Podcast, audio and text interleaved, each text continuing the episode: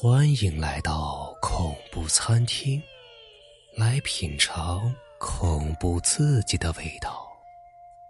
本节目由喜马拉雅独家播出。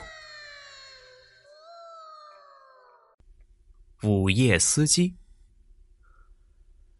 九十年代中期啊，马明亮买了一辆大卡车跑运输。那个年代啊，虽然路上查的不严。但也经常有查超限的。大家都知道，这货车不超啊，根本赚不到钱。所以啊，他们都是夜里跑车，以躲避超车检查。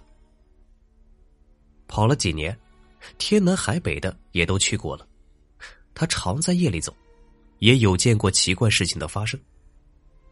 有一次夜里三点多，马明亮。就和车上另一位师傅开着车，聊着天从外地往南川赶。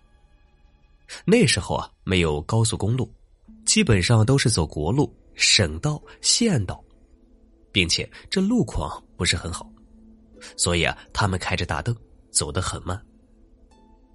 走在荒郊野外的时候啊，马明亮突然看到柏油路上站着一只大白羊，那羊啊就站在路中间。按喇叭，他也不跑，只是扭过头，脸盯着车看。此时啊，距离那羊不到五十米了。从羊的眼皮里反射出的灯光，就如同两个灯泡一样。当时，马明亮心想：这按喇叭也不跑，这不是找死吗？不如啊，就开车撞死算了。到了南充，就有羊肉吃了。一边想着，一边真的加油门撞了过去。车呀，很快开到了羊跟前，那羊还是一动不动的盯着车看。马明亮是一踩油门，车过去了，然而却没有听到撞车的声音。车开过去二十几米的时候啊，马明亮踩住刹车，副驾驶准备开车门，下车拾羊的时候。马明亮，却从后视镜里看到了可怕的一幕。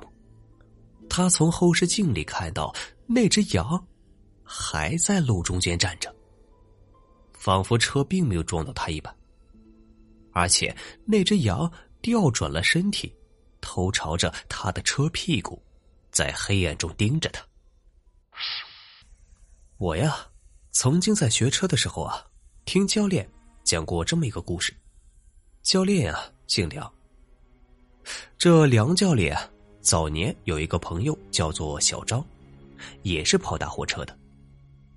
有一次啊，小张和同行两位师傅啊，三个人开着大货车去外省送货。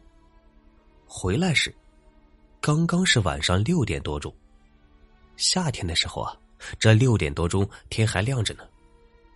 他们走在国道上，路过一个村庄。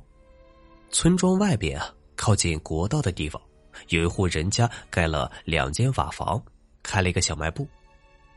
他们开着车，离那村庄还有段距离的时候啊，驾驶员小张突然看到国道的柏油路坏了，正在施工，路都被挖开了，而国道旁边的田地里，新开了一条还没有上柏油的路，光光亮亮的。